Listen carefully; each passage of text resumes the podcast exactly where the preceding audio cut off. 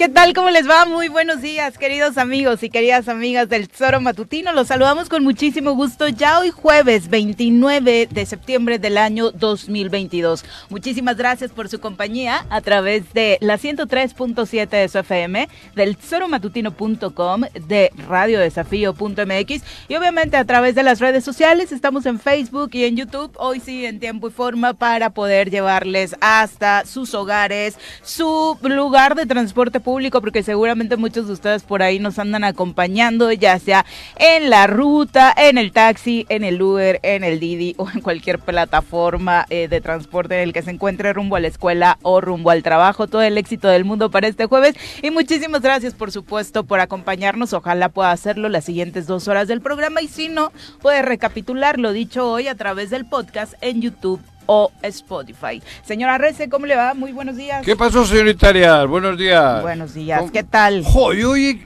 me ha cambiado la vida, güey. Joder, es que puta. Ayer vi una encuesta. Ah, vi una encuesta que subió al Espisa y dije, la madre, güey. Ya me cambió la vida, ya vivo en otro estado. Es increíble lo que puede hacer una, una, me, me ha cambiado todo el espíritu. La, he visto bonanza por todas partes, ¿Verdad? obras, ya no he visto un bache. He visto construcciones por todos los lados, los niños de unas escuelas maravillosas, Empleo. seguridad total. Sí. Puta madre, y dicho, y, No güey, y todo así, ¿por qué se habrán esperado tanto a sacar la encuesta, cabrón? Efectivamente. Yo no me explico cómo se ha tardado tanto pizza en sacar una encuesta, cabrón, diciendo que estamos en el país de las maravillas, que tenemos el mejor gobernador del mundo, No, cabrón. no tanto, fue el 7. El siete, lugar pero, siete. pero de 30 y qué? 33. De 33, el 7, cabrón. Sí. Bueno, saluden. Hoy es, 33 hoy es que no 32. Gobierno- 32, sí, perdón. Sí, sí. Sí, sí, sí. 32, 32, Viri. con Bien, la gracias. Ciudad de Sí, México. Sí, sí. Es, Es 31. 32. Antes Ah, era en la 31 escuelita y era el 31 Distrito más el Federal. Distrito Federal. Ahora es Sí, sí. 32 en total. Es Pues sí. correcto. Bueno, pero es que, en serio, jo, yo ya tengo otro espíritu, yo ya vengo bien, ya no tengo ningún problema, no necesito que nadie contrate escoltas, no tienen pedo nadie, güey. Estamos en el séptimo mejor estado del país. Sí, así es. A la chin, a la va, a la bim, bomba. Pero cuéntale bien al Pepe, buenos días. ¿cómo Hola, Viri. Buenos días. Buenos días, buenos días, Viri. Buenos días, Juanjo. ¿Cuánto le habrá costado? Pues, eh, al Estado. Pues vamos a ver en el reporte La- que la Ah, la tenemos encuesta. La encuesta, güey. No, de pues que la nos tenemos que enterar, nos tenemos que enterar. Pero hay que pagar más encuestas, porque igual terminamos en primer lugar pronto. Ojalá. Cabrón. Sí se puede, Cuau. Sí Ándale, se Cuau. puede. Paga otra encuesta, güey. Y del último te pasamos al primero. Estamos por arriba pero de. todos felices aquí. Por arriba de Aguascalientes, de Quintana Roo, Claro. de San Luis Potosí, que son los que están abajito de, Sí, sí, sí. va, Después de nosotros. ¿no? Ajá. después del, del bueno, del el primer Pero lugar ¿por ahí qué se habrán esperado tanto, güey? No sé, pues es que no nos hemos dado cuenta nosotros, yo Cabrón, creo Alex, también. la- nos has tenido jodidos cuatro años, Cuauhtémoc, puta. Haber pagado la encuesta esta antes, güey. Nada más. Claro, nos ha cambiado la vida. Abajo de Claudia, Che- eh, Claudia Sheinbaum está en el 18. No, Claudia es una burra, Sí, hombre. sí, sí, sí. Comparado con Cuauhtémoc. Es que No, no, no, comparado con Cuauhtémoc, no, por, por, eso, favor. por eso chica- no es una de las a- presidencias. Aunque haya estudiado un poco más que este, güey. No, pues entonces yo creo que Nada más científica, ¿no? A los presidenciales va a Ay, meter ya. pero, lo- lo- pero esto que estoy diciendo yo en plan sarcástico, Cuauhtémoc se la cree, güey. Cuauhtémoc se la cree. Le presentaron la cuenta. Mira, Cuauhtémoc, cabrón, mira. Y todos le aplaudieron ahí. Como focas, no como focas, no como... Y, y él se la cree. Sí, así se dice, como focas. Es Como correcto. focas, sí, ah, sí, bueno, va. sí, sí, no Bueno, va, otra Joaquín, cosa. No estás mal. Que la encuesta El- fue del 22 de septiembre del 2022. Claro, hace pocos días. Es cabrón. que le salió muy bien el grito de independencia. ponen- Claro. Entonces yo creo que eso influye. Claro, cambió. sí, cambió, sí, cambió, la verdad cambió, le quedó total, bastante total. bien. Pero Su ¿cuándo- outfit muy bueno. ¿Cuándo cambiaron de pudo- gobernador en, en- en Hidalgo, Viri? En, en Hidalgo hace poco. Recientemente, sí. Sí. Bueno, es que Pues, acaban de pasar incluso la... Todavía Sí. pusieron Omar. Fallada ahí. Es que ya tomó protestar. Sí, Sí, ¿no? ¿no? En No, Quintana Roo. sí. Quintana La Roo, mujer- la señora ya, Sí. ya tomó protesta este fin de semana, donde estuvo, por cierto, el gobernador.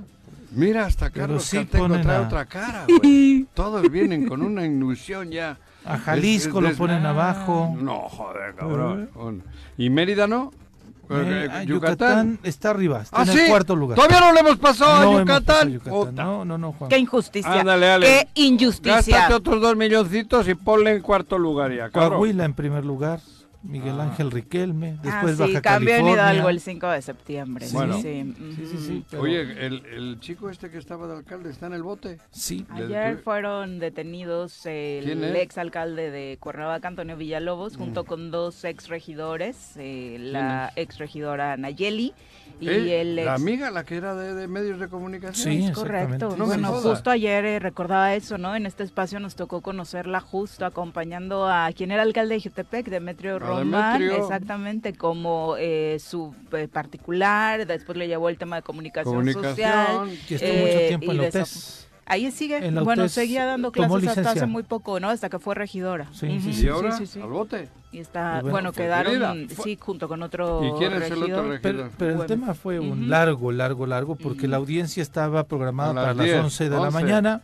¿no? Y entonces de pronto el abogado defensor informó al juez que... El abogado es nuestro amigo. Jesús este, García, Jesús, quien Jesús. estaba en el despacho precisamente Con de Cipriano. Cipriano Sotelo, me parece que ya se independizó, pero, Pero también sí, lo conocimos acá en de este la espacio ganadería de Cipriano. el espacio, eh, el despacho de, de De la Cipriano. ganadería. Ujú. Tiene el fierro de Cipriano. Sí, el sello. el sello. Bueno, la- en la ganadería es fierro, le llaman sí, el sí. fierro, güey. Bueno, Estoy hablando de ganadería. Tiene que ver obviamente con la retención de estos eh, recursos económicos que por derecho tienen los eh, trabajadores de Zapac. Se habla de 9 millones de pesos, tiene que aclararse su destino. Y sí, ayer fue todo, eh, toda una odisea, ¿no? Eh, lo que se vivió respecto particularmente a los compañeros de medios de comunicación que siguieron el caso. Empezaron muy temprano, terminaron muy, muy tarde y justo en el Hospital Morelos donde se realiza esta detención después de que el alcalde, eh, oficialmente exalcalde, anunciara que eh, había sufrido un accidente automovilístico. Quedó en entredicho después de algunas versiones que eh, compañeros de medios de comunicación hicieron. Prácticamente todo el día estuvo hospitalizado y por la noche, por ahí de las 10.30, se oficializa la detención. Sí, exactamente. Y fue que eh, pues no, no se tenía ningún reporte de algún accidente, por ello la extrañeza del tema de que el abogado mencionaba que había sufrido un accidente. Ya hasta en la noche circuló una fotografía en donde se ve que al parecer iba el exalcalde Antonio Villalobos en un vehículo negro, Mercedes-Benz, y que choca con uno de los eh, muros diviso- divisores de Ujú. contención, ¿no? Pero también la imagen en donde le auxilian eh, un grupo de paramédicos pues fue chunga porque no podían subirlo al, a la, a la, A la ambulancia. ¿no? ¿No has visto en el Y- campo de fútbol cuando como a veces le llevan a La uno? camilla. Y te tiran, y sí, te terminan de- Va jodido con dolor de muelas y le rompen. El carrito de las desgracias, como se le dice en el fútbol, a veces no Sí. tiene buen Sí, fin en de sus eso. escenas, Se ¿no? suspendió la audiencia, la, la de las 11, después se reanudó y después dijo el juez, a ver, a las 3 de la tarde tienen que presentarme el justificante de que verdaderamente sufrió un accidente hospital. para que podamos continuar con la audiencia e incluso la podamos continuar de manera remota. Se reanudó la audiencia a las 3 de la tarde sin la eh, presencia remota o virtual del exalcalde Antonio Villalobos y fue como a las 8 de la noche, 7 de la noche cuando, eh, sino un poquito más tarde, cuando ya el orden gira, eh, perdón, el juez gira esta eh, prisión preventiva en contra de los tres, del alcalde Villalobos, de los dos regidores que ya comentábamos, y por ello se dio el despliegue operativo hacia el hospital Morelos. Pero desde que supieron en la fiscalía o desde que supieron en el juzgado que habían trasladado al exalcalde a, al hospital Morelos en calle de la Luz en Chapultepec, ya habían estado custodiando este lugar para que no sucediera ninguna otra Para cosa. que no se fugase. Exactamente, ¿no? Si no, ¿para qué? y después decían que no estaba, que sí estaba, que si el amparo, que si no el amparo, y fue como decía ya Viri a las 10.30 de la noche cuando Mi madre está en boca de salen todos. las imágenes, Doña Amparo. exactamente, sí, exactamente, donde salen ya las imágenes, donde sale el alcalde esposado, ya sin collarín como se veía al inicio, ¿no?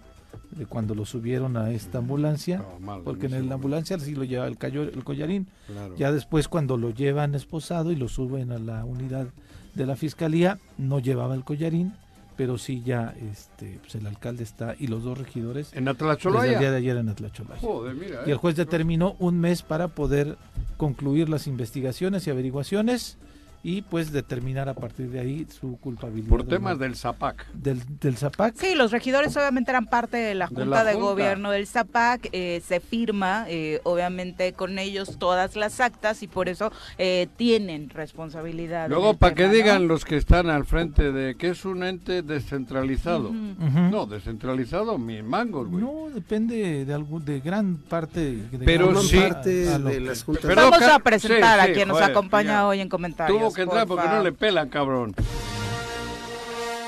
Un hombre de izquierda, amante de la música y el fútbol. Llega desde la tierra temisquense el secretario del Ayuntamiento de Temisco, Carlos Caltenco. Bienvenido. Carlitos Paisano, ¿cómo te va? Muy buenos días. Buenos días. Charlie, pues, querido. Una tarde te cambió la vida? ajetreada. Sí, fíjate ayer a hoy. Cuesta. Que me di cuenta que estábamos en Suecia. que Sí, exacto. Finlandia, Finlandia. Sí, sí. Sí, ¿verdad? Sí, estábamos en Suecia, entonces este. Temisgrovich. muy agradable Ahora le llaman Temisgrovich. el- no es Temisco. El, trayecto desde Siempre hemos ido Temix Hills. Temis, Temisjrev.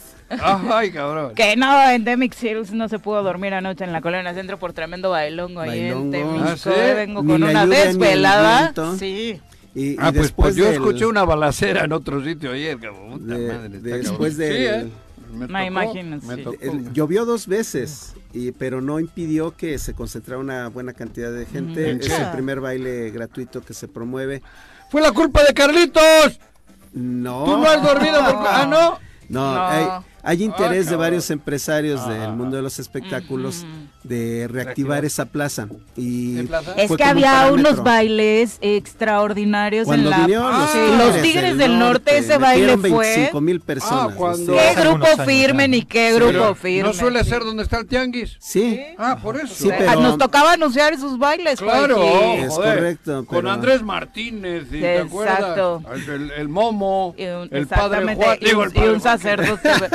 el padre Juan, cabrón. Eh, Era- No sé si podamos mencionarlo porque con eso de que luego nos ambiente negativamente, muy pero complicado. esos bailes eran impresionantes y no solo fue Tigres del Norte, fue una racha ¿Cómo consecutiva no? de muchos años Hasta de éxitos y afortunadamente la con- década del 2000. Sí, claro. Sí. El de los Tigres Claro, fue claro. más adelante de esta plaza, de, ya fue más por, por Acatlipa, ¿no? No, No, fue en el tianguis. mismo, en el tianguis. En el tianguis eran, en la explanada ¿cómo- del ¿Cómo tianguis. salí Sí. entonces? Sí, sí. ¿Cómo saliste? Que no te acuerdas. Joder. No, y, Es que sí y estuve en este, uno de los Tigres, después, de eh, a partir de, de esta espiral de violencia que se dio en todo el estado, eh, de 2011 a 2015, 2016, este, la plaza se apagó.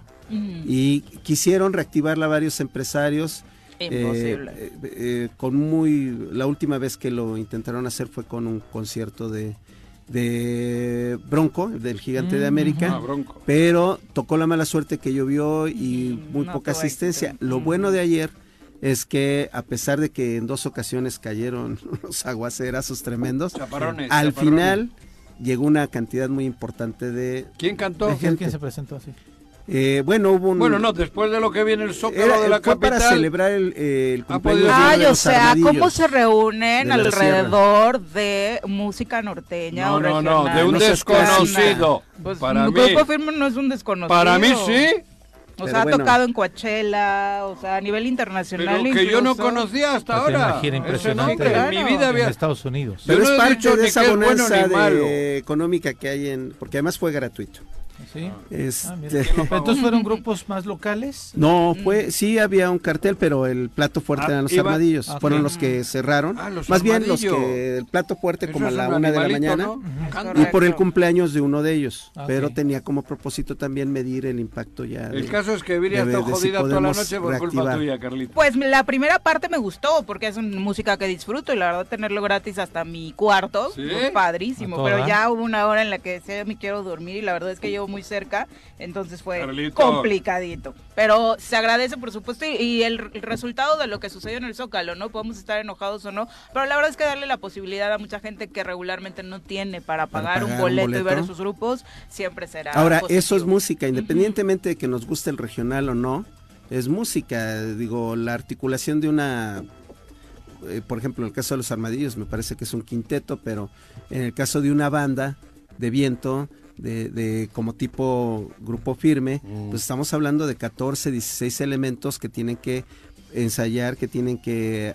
Y además hay unos arreglos muy, muy este, brillantes, es música. No vas a convencer a Juan. De eso a pagar No, 10 mil pesos por un reggaetonero, bueno, eso ya No, es no, otra claro, cosa. Yo disfruto Un todo tipo. La, reggaetonero la con- música nos une. Pero banda de viento también la encuentras en Palacio de Gobierno, güey. Pero, ah, no sé. Puta, Si a. Capela cantaba. ¿no? Estos echan cada pedo, güey. Joder. Este cabrón. El gobernador y todos sus secuaces ahí, puta. Pero volviendo al es tema por banda el de que viento, entramos, Sí, estábamos en otro asunto. Estábamos en el tema de, De del Mm. Eh, forman parte de las juntas de gobierno por mandato de ley eh, de, los de los sistemas, organismos descentralizados del agua. Eh, el presidente, el regidor de organismos descentralizados y el regidor de Hacienda. Eh, en algunas otras, eh, de acuerdo con el reglamento interno de cada administración, también se incluye el síndico. Entonces, es, Pero hoy aquí no, ¿no?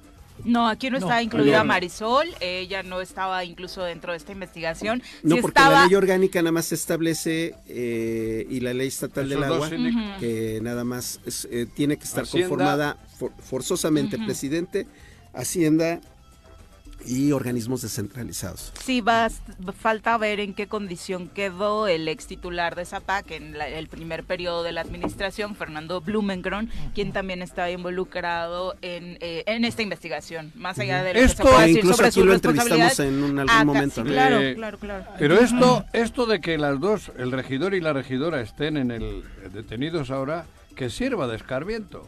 Sí, claro, que sirva Porque como muchos creen que ser regidor solo está para ir a robar. Pero también ahí tiene O- repercusiones. O, para levantar la mano, Juanjo, sin pa- ninguna repercusión. Bueno, de, de repente llegan algunos. Si los- levantan la mano... Están participando sin- en la toma de decisiones. Claro, por eso te digo, pero esos que levantan la mano sin pensar es que alguien piensa por ellos fuera. Sí. Entonces que Luego sepa- también hay mucha irresponsabilidad, Juanji. O sea, sí, Sí. alguien Falta levanta de- la No, mano en algunos ver, temas, aquí- aquí pero hemos en sabido- muchos otros donde no hay ni siquiera intereses económicos. Hoy le estamos prestando atención al tema del ZAPAC y a estas detenciones Pero- porque hay dinero de por medio. Pero, ¿sabes? Hay muchos temas en los que como no hay ni siquiera lana en juego, van, Ya, alzan la mano y pero- toman decisiones que terminan por dañar a la ciudadanía. Ha habido momentos, y los hay, donde ves los regidores y las regidoras y dices, la madre que los parió. Si hace dos días eran el empleado de Pepito Sí, y después y ya Pepito les ha puesto ahí, porque Pepito como no puede estar él, ellos incluso le pasan la lana a Pepito. Ujú. Y también como es ciudadanía, verdad. a veces Sí, nos claro. Vale. es que es verdad. Sí, a veces nos vale de quién van acompañadas las fórmulas, ¿no? Era Dime cuando- dos regidores de Cuernavaca Ni- actualmente. Dos regidores de Cuernavaca. O regidores. No, no sé. Por eso mismo. Bueno, uno No, Jesús no Rosales. vale. que- Ah, vale, Jesús sí. Chucho. Nadie ¿Quién más, no me acuerdo. Terrazas. ¿Terrazas? Repitió Sí, Adrián. Ah, cabrón. claro. ¿El rey?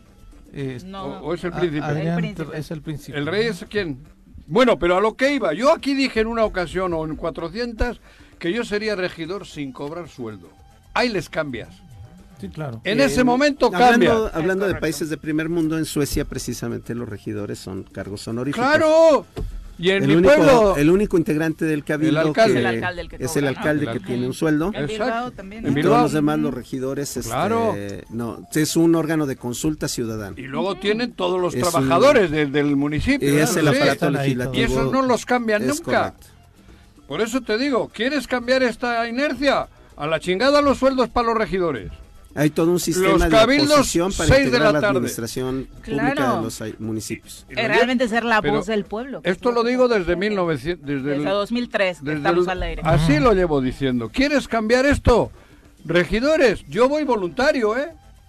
Yo me apunto a ser regidor de Cuernavaca sin sueldo. Cabildo 7 de la tarde.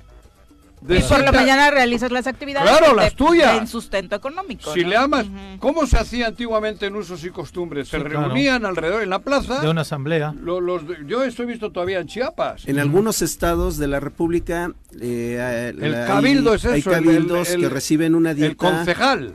Una dieta eh, muy, muy, este, Viáticos. viat- Tipo- exactamente, tipo solamente les alcanza para viáticos. Eh, Oaxaca, Guerrero son estados de la República en donde todavía se conserva esa figura de que el regidor es en realidad una persona, este eh, que está cumpliendo un papel de consulta ciudadana Claro. ahí en el cabildo de representación ciudadana Ajá. a partir del partido que lo postuló. eh, y que sus eh, sueldos ingresos corresponden con los de, eh, más bien sus su dieta les corresponde a un tema de sufragar sus gastos para asistir. a- incluso algunos de ellos este, tienen que solicitar al Congreso eh, la licencia, por ejemplo, para dejar una plaza de maestro. Claro. para- eh, o para que se les permita hacer la función de regidor ocupando la plaza porque la ley lo prohíbe. Por eso, hay Para no regidor, dejar su chamba. Sí, pues. claro. sí, sí, sí. el, el alcalde es de tiempo completo. El presidente municipal, ese tiene que tener un sueldo, pim pum. Pero luego tienes regidor que cobra, que tiene dos carteras. La de él y la que se ha digo, y la de trabajo, la que le den, cabrón. Luego tienes el secretario de obras, el subsecretario de obras, el director de obras, el subdirector de obras y el no sé qué más, y supervisor y la madre y media, cabrón. ¿Quién sobra? ¿Alguien sobra en todo este pedo? Porque no hay ni obra. Varios, ¿no? To- No, uno. Por, por O sea, eso. Pero el regidor, yo insisto, el regidor tiene. Porque ¿cuántos cabildos hacen a la semana? Es uno mínimo, ¿no? No, es, es- son dos eh, Bueno, no, ordinarias al mes, Al- dos al mes. pero normalmente no, no, no, no, nosotros No, no, El promedio estamos- es lo que manejan, ¿no? En promedio estamos ¿Ustedes desahogando más? seis extraordinarias al mes, Oh, Al seis, mes. a Bueno. veces hasta diez. ¿Y esas no se pueden hacer a las 6 de la tarde? Sí, claro. Sí, Digo, 6 de la tarde. Yo la pero, amo a Cuernavaca. pero hay que entender que son, cuando- ¿eh? son de naturaleza diferente. Te- O sea, mencionaste un tema ahorita de estructuras muy obesas. Esa sí es la realidad. Obesas no, joder, más Eh, gordas que. Obesas. Gordas. Por ejemplo, nosotros en Temisco tenemos secretario, director y jefe. Nada más. Bueno, pero yo he generalizado. ¿No? Yo no estaba hablando de. Ok, Tú, pero- tú has dicho que estás en Suiza, Pero güey. Lo tuyo es el regidor tiene una su, su función y su naturaleza de, su trabajo es diferente a la administración Sí, pública. La sí. administración pública recae en la presidenta y en el Claro. gabinete. Bueno, toda la estructura. Carlos. Eh, el, Sí. el cabildo pasa a ser el órgano legislativo del, municipio como el Congreso. Exactamente. Más o menos. Sí. y de, de vigilancia también porque los regidores Sobre tienen, todo eso, ¿no? tienen la, Bueno. la facultad de solicitar información de acuerdo a las comisiones que les corresponden. Sí. Este, Yo iba en base a de que hay dos ahora en la cárcel, ¿no? Dos Sí. regidores, sí. Mira. Mira. Pues. Bueno, y hay que aclarar que esta denuncia fue presentada. gente. Esta denuncia fue presentada en 2020 ¿Por quién? Por el Instituto de Crédito de los Ah, Trabajadores. esto es, es quien es el Instituto de Crédito. Que es donde desvían el dinero. es de donde, nueve donde no llega el dinero. No depositan. No, no no depositan, no entregan, Es que se hacen Porque- convenios con el Instituto de Crédito. había, ayer había una Pero hay- confusión de que había sido una de las denuncias que había presentado Y seguro esta que, y administración seguro de José que el Luis lobito andaba en el no. monte, ni se enteró. Pues, y eh, las chicas tampoco, eh, la eh, regidora. Bueno, pero ¿qué, que no, que iban a tener esta denuncia, que la tenían. No, que ocurrió eso con ese dinero en su momento. Ah. Que no les estoy ex- eh, exonerando, ¿eh? Si no se enteraron es por burros. Porque para eso tienen que estar. Pues que Y recae un de tema de nueva cuenta Claro. esta, esto que mencionabas. Pero ¿y el ¿no? director del Zapac en su momento qué? ¿Y el teso y el, el- ahí no hay una Eh, esa es la parte que nos falta conocer, ¿no? En qué estado quedó eh, la figura del ex titular de, de Zapac y por supuesto ¿Quién era Brume, no este? Blumenkron, eh, Blumenkron. de Ponen inicio es el que está de entrada en ese en esa investigación. Dentro de la ¿no? investigación ponen a tres, a Blumenkron, a una persona de nombre Anayeli. Anayeli es la regidora. Otro más. No, hay otra Anayeli que también fue directora del instituto del ZAPAC, en donde también está, Ah, está involucrada. Sí. Sí. No, no era Anayeli. Así es. No, el No, nombre no era no era Nayeli. Nayeli. No, luego te digo, uh, segundo, ahorita sí, te la, la llegamos a conocer. Sí. Uh, Sí. Inició, parecía de hecho, el parecía último- del pez, el, piraña. cabrón. el último año de la administración, A mí- ella lo, lo inició. Hay una, hay una, es la regidora Ana- Anayeli Fabiola y además Es de, eso. Hay una Anayeli N, aparte, y Fernando N, exdirectores de ZAPAC. Son los que ponen ahí que desde el viernes ya se había solicitado este, esta, esta imputación. Ayer en el boletín de prensa de la Fiscalía, pues obviamente dicen que la Fiscalía logró se le concediera la prisión al alcalde y además de los regidores eh, Yareli, es Yareli. Es Eh, Yareli. Yareli, Yareli, esa, sí. Yareli, Sí, ya la Yareli. conozco. La hermana de. Era hermana de otro que trabajaba ahí. Sí. Co- Koyak. Creo que es hermana de Mm. Koyak. Yareli Jaimes. ujú. Ándale, Ujú. cabrón. Mira, Es ¿Sí? correcto.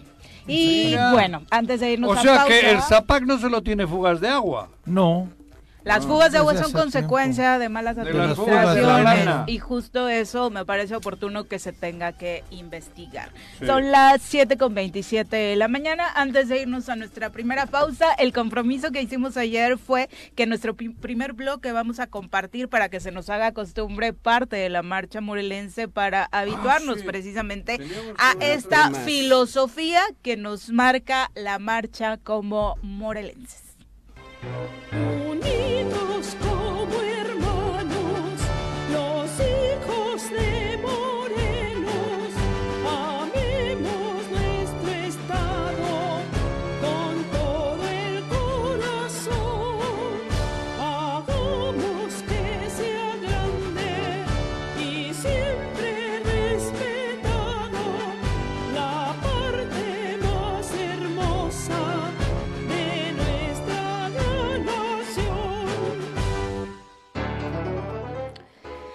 Ahí está la parte más hermosa de esta gran nación, conmovedor, por supuesto, pero sobre todo... Pero yo ya no lo pondría. hincapié. Si estamos en quinto lugar, güey. el séptimo. En séptimo lugar. Sí, sí, sí. el ¿Para qué le pones? Pues si ya no hay que nada que arreglar en Morelos, estamos a toda madre. Vámonos a pausa, regresamos Joder. con... Gracias por continuar con nosotros. El huracán Gian dejó destrozos y prácticamente todo un día sin luz a Cuba tras pasar eh, antier como categoría 3. De ahí se dirigió a la Florida, esta península de los Estados Unidos, a la que llegó ya siendo categoría 4 y según los reportes eh, que se tienen hasta esta mañana, también eh, pues pasó dejando desastre. De hecho, la zona fue declarada así como zona de desastre por el gobernador de ese estado. Así que ahora eh, la buena noticia es que después de tocar tierra en la Florida ya es categoría 1 esta mañana. Sin embargo, los estragos causados siguen siendo fuertes, particularmente eh, en, la zona suroeste de la Florida y en la vieja Cuba. Pero fue disminuyendo, ¿no? Es Como Al bien lo allí en Florida. Al tocar tierra, sí, pero Es sí. como lo- Uy, las imágenes. Por eso hay que darle la... veían- Cuando un huracán anda en el agua, como se carga y vuela libre, se hace cada vez más fuerte. Toca tierra. y Toca bye. tierra, choca y ahí va, ca- ahí suelta el agua y ahí desaparece. Por eso es importante que entendamos que la sierra de Huichilac y toda esa zona nos sirve Mm. Para ese tipo de cosas. Cuanto más árboles, ¿ah, no? Están muy lejos de donde No, chocan no, los yo no estoy hablando para el huracán, No, por eso, pero para, pero, pero sí sirve para, para, la- para la Ciudad de México, el Morelos, toda la zona centro del país, lo que nos salva de que los huracanes impacten en esta zona es la Sierra Madre, Madre Pero yo no Oriental estaba hablando de eso. y la Sierra Madre del Sur, la que está- cruza Guerrero. Pero le diste en la madre a lo que yo quería decir. Tú- no, pues es que dices que... Estaba diciendo que cuando ese, ese Carlitos entendió que la Sierra Chichinautzin podría salvar la Florida. No, no, no, no. A la Florida por mí como si le... Tampoco. No, Hay no. seres humanos. No, ahí. no, no, no, pero joder, que, No, que se más bien la yo importancia, no- la importancia del lugar donde vives, que, que es muy bonito. ¿Qué? A ver, que es la ¿qué otra quería Suecia. decir yo? A ver. La otra Suiza, este, Nuestra Suiza, nuestra No, Suiza. Las nuestra Suiza. montañas y los bosques Eh, una el, misión. el Chichinautzin es finalmente el gran tinaco de la zona centro Sí, del país. bueno, pero las montañas Por la y los naturaleza, árboles por tienen su una naturaleza, misión, A diferencia de la Sierra Madre Oriental y de la Sierra que Madre no estoy del hablando Sur, de las madres ni nada de eso. es de origen volcánico y eso hace que tenga una gran permeabilidad y capacidad de retención de agua. Por eso Carlito, no padecemos y viven más de 25 millones de esa agua. sí. ¿Qué querías decir, Juanji? Yo quería decir que cuando llegan las nubes de por ahí, no los huracanes, porque son los, los vestigios que van quedando, porque todo nace en el mar. Cuando llegan esas nubes, chocan en ese gran corredor que es el corredor Chichinautzin, llueve, los árboles hacen que penetre el agua y tenemos este paraíso que nosotros nos toca vivir, que es Así Morelos, es. Cuernavaca, esto. En el momento en que ya no haya árboles, Van a seguir chocando las nubes, va a seguir lloviendo, pero el agua va a ir por encimita y se va a ir a la chingada y va a crear muchos problemas. Eso quise decir. Eso, Ibas a decir que ¿Qué? nos detenía los huracanes, no es su función. Ah, cabrón. Yo iba a decir eso. Pero Bueno, en, en la, en el Pacífico está llegando una tormenta tropical, ¿no? Ya nos está tocando y Ya es la ser el- el temporada, sí. fenómeno que está llegando. De del hecho, vienen lado, ¿no? retrasados, Vienen ¿no? muy Sí, sí, sí. retrasados, según lo ha dicho, lo ha ¿En qué- compartido en por qué letra vamos? nuestra. Y, Ian. Es el Ian, el que viene ahora. ¿O el que pasó? No, Ian es el que ya El es categoría hecho- 1, el que, que está en ahora en territorio estadounidense. Ya es tormenta tropical, ya se degradó. Sí, Ian. ya. Ian. Sí. Ian y está Ahora viene atravesando Jota, Florida. Ahora viene uno con J. Muy Viene bien, con- A ver si no viene Juanji, ¿no? Agárrense si les toca cabrón. uno de esos amigos, porque qué barbaridad.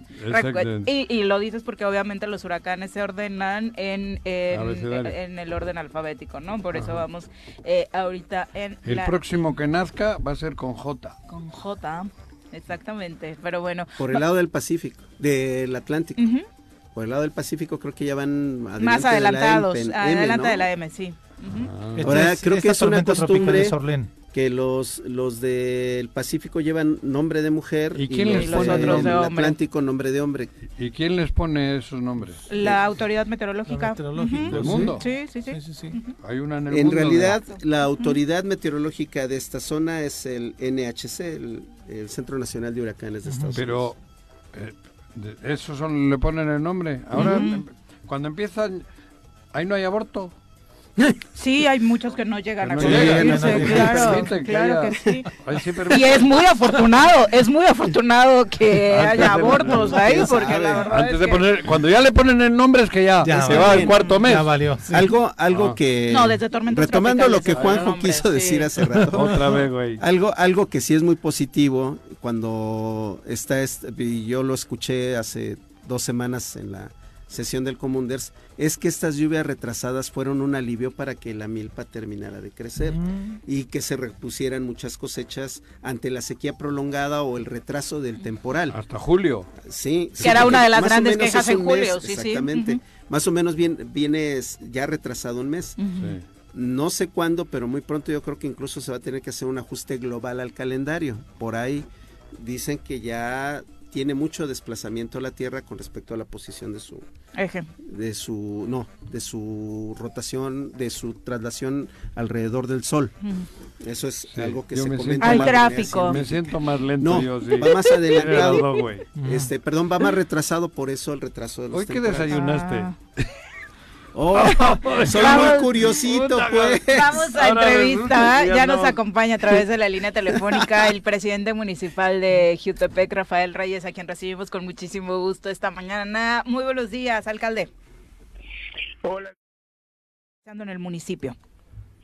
Sí, pues ahí trabajando todos los días, echándole ganas. Momentos muy complicados para hacerte, para hacerte franco, momentos muy difíciles, pero siempre en un ánimo creciente por sacar adelante todo este proceso que, que nunca será sencillo el ejercicio de gobierno, Ajá. pero si nos vamos todos empatando y, y, y generando condiciones para lograrlo, seguramente será más sencillo. Dentro de la obra pública, esta semana eh, justo tuviste esta actividad de inauguración en el Boulevard Cuauhnáhuac. Claro, una obra que se viene esperando ya durante muchísimo tiempo. El propio presidente de, de Procivac, el director, pues comentaba que era una obra que se había solicitado desde hace 50 años, buscando siempre que se llevara a cabo una obra tripartita en donde participaron este pues recursos, pues esta mezcla de recursos entre el Fidecomp, por un lado, por el otro lado, pues el tema de, de Procivac y también el ayuntamiento, es decir, fue una mezcla de recursos para decirlo con toda la claridad del mundo, pero siempre en este ánimo de seguir y generando condiciones que a la postre nos lleven pues a tener este tipo de beneficios, mucho más cuando son obras tan sentidas y tan demandadas durante tantos años. Particularmente eh, para compartirle al público, eh, ¿qué es lo que va a resolver esta obra, alcalde? Eh, bajando del eje norte, a la altura de bomberos, lo que nosotros llamamos bomberos. Eh, en ese lugar casualmente siempre hubo un problema porque no podías dar vuelta a la, is- a la izquierda, sino tenías que dar vuelta a la derecha sobre el Boulevard Cuauhnáhuac y posteriormente Vuelta ir a no. dar la vuelta por todo el, el este en un digamos sobre el Boulevard. Ujú. Eso es lo que va a resolver. Ahora va- podrán dar vuelta con un semáforo a la izquierda los camiones que bajan y tendremos 27 mil beneficiarios que también pues este habrán de salir este pues ahora sí que beneficiados de esta obra la verdad es que hay muchas colonias tenemos ahí Cibac, Cotillo Montaño, Morelos por venir este Tejalpa propiamente mucha gente que va a trabajar y tiene que salir por ahí y todos ellos bueno pues ya no tendrán esta esta dinámica esta complicación para tener que dar la vuelta en U para para eh, para poder llegar sobre todo a los a las colonias que están digamos en la zona del cañón de Novos o los que acuden a, a diferentes municipios que están en la zona oriente del estado Hasta yo que soy de Misco voy a salir beneficiada porque por ahí vive el novio, entonces ya no tengo que aventarme el vuelto, no, no. Ay, Uy. se, se perdió por ahí la, la comunicación, pero la verdad es que sí parece de esas cosas que es tan obvio que se tienen que resolver y que desafortunadamente no se les presta la atención debida y que ayudan a agilizar muchísimo la vialidad, Carlos. Viene uno saliendo de Cibac y topa uno de frente con Boulevard Cuauhnáhuac y uno no podía dar la vuelta en dirección hacia el Walmart. Es Tenía correcto. uno que, que doblar a la derecha y dar en el retorno de Avenida de los 50 metros, creo que se llama, no me acuerdo cómo se llama esa calle. No, pues, donde antes estaba 50 metros Paxa. adentro, ¿no? Ahí tiene uno que regresarse, ¿no? Ujú. Este, y obviamente, eh, pues eh, retrasa mucho el tráfico porque tienes que bronca, esperarte darte- dar tres vuelta. semáforos. Sí, exactamente. sí. tres semáforos cuando se puede resolver. Creo que es un, va a dar una gran posibilidad de, de acelerar el tráfico. No solamente a los habitantes de Jutepec, por supuesto, alcalde, te saludamos de nueva cuenta. Muchas gracias se cortó la llamada ruego ruego una disculpa. No te preocupes, caminando echándole todas las ganas del mundo. Hablábamos justo de los beneficios en general para la ciudadanía con es- esto, este detalle que parece sencillo de pronto, pero que sí, en general a la vialidad en la zona le va a ayudar muchísimo. Por otro lado, justo iniciamos el programa hablando de los sistemas de agua potable municipales, eh, en particular en Jutepec, cómo va eh, pues económicamente fluyendo la posibilidad de dar un mejor servicio en, en temas del agua a la ciudadanía. Así es, bueno, nosotros seguimos tratando de generar ahí condiciones que nos permitan, primero, eh, apoyar a las familias. En un momento muy complicado, pues dado que la situación financiera también al interior, la parte económica de las familias es complicada, el 70% de descuento de cargos. La idea pues es que se puedan poner al corriente. Y también comentarte que con los montos, los costos del día de hoy, sin el incremento propiamente que podría tener eventualmente la UMA, vamos a tener una buena oportunidad para para que la gente este pueda pagar 11 meses y tenga servicio de agua potable 12 meses sin un solo incremento, me refiero al tema de la UMA. Y bueno, pues de esta manera también tratar de generar condiciones que nos lleve a tener a tener mayores resultados y por supuesto este no solo en el tema de la recaudación, sino también en apoyo a la economía familiar. Y este apoyo está traducido en eh, beneficios a la hora de realizar los pagos desde ya. Claro, en beneficios, este beneficio pues es un mes que no estarán pagando y que adicionalmente pues no tendrán que, que contar con el costo de la UMA. Esto nos va a ayudar sin lugar a dudas mucho para poder ayudar a las familias. Rafa, estamos a víspera del eh, presupuesto de nueva cuenta, esta historia de que se da, pues obviamente cada año de una forma natural. Eh, tú ya te pronunciaste de nueva cuenta con la posibilidad de que se les pueda retornar el 5% de esta participación federal. Así es, nosotros vamos a seguir trabajando pues porque nos hace un recurso que nos responde. Anda por una colonia complicada con la señal alcalde. Eh, es que quería creo comentar, que yo- de... No todos los alcaldes me parece que están en esa lógica. La de Jonacatepec en una junta Mm. del IDEFOM mencionó que ella con el 1% es feliz. Bueno, ¿Es la nueva presidenta de la Junta de Gobierno? ¿La de Mm. Jonacatepec? Recién no cambiaron, sé, ¿no? creo que sí. Pero no yo no soy feliz. No, no, sí, es no. que me parece una sí es la nueva presidenta de la Junta de Gobierno, la alcaldesa de Jonacatepec. Ella mencionó que no, ella no va por el 5% de esa, no va a solicitar el 5%, que allí en Jona creo que también están en la lógica de que es como Suiza o como Suecia. no Suecia, ¿no?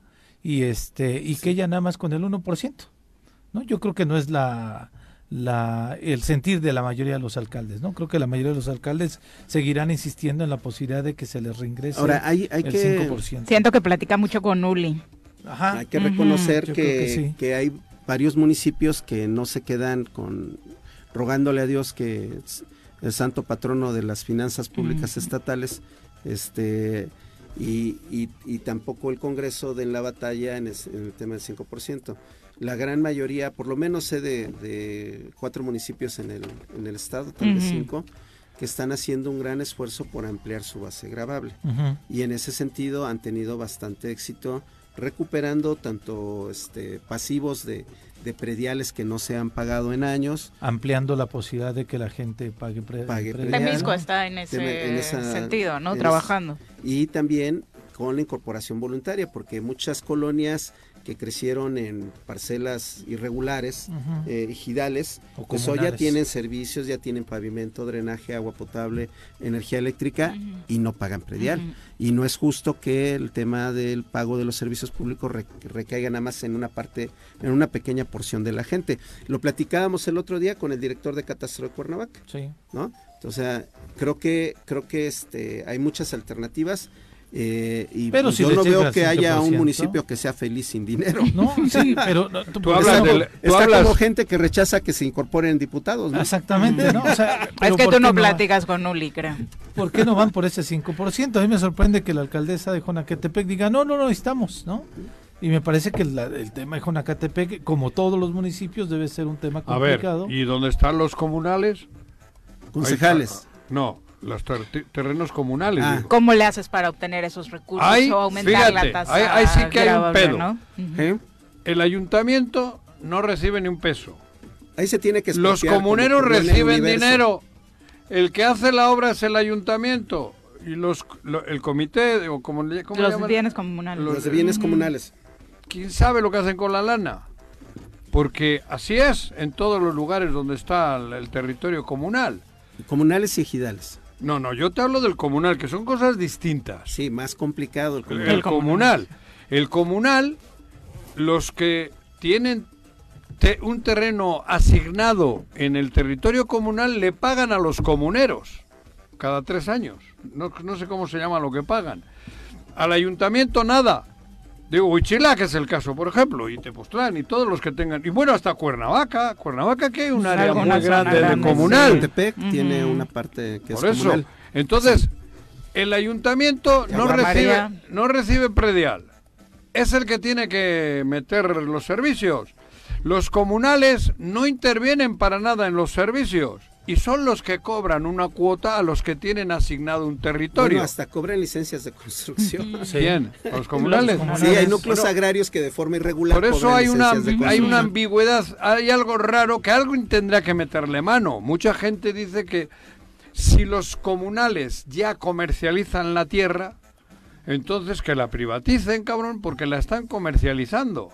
Que fue Tú la subes reforma- ahora por ahí por todo el corredor Chichinauchin, te talan los árboles y te parcelan y te la supuestamente te la venden, que no es una venta porque nunca hay escritura.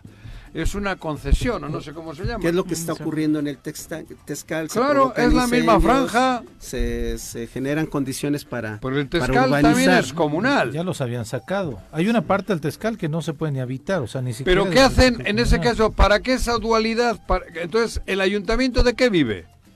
Pues ese, es, ese es el Es tema. lo que Se dices. tiene que regularizar. Claro. Eh, y eh, aquí solamente se puede hacer con la acción conjunta entre el municipio y la SEDATU, concretamente el Ajá. Registro Agrario Nacional y este y el INSUS, que los dos forman parte de, de la estructura administrativa de SEDATU. Y que así se ha intentado resolver, ¿no? Pero en es- el caso, por ejemplo, del universo, se re- llegó a, a la expropiación, este, porque esos son comunales, por ejemplo.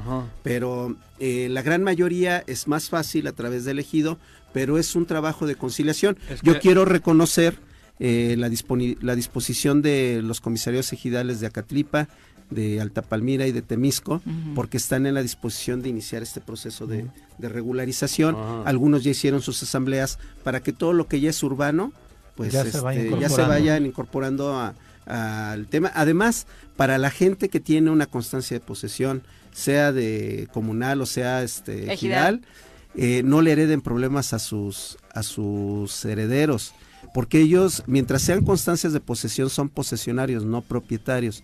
Cuando fallecen, eh, el ejido puede tomar otra vez control de ese pedazo que tienen ellos en posesión. No hereden problemas, regularicen.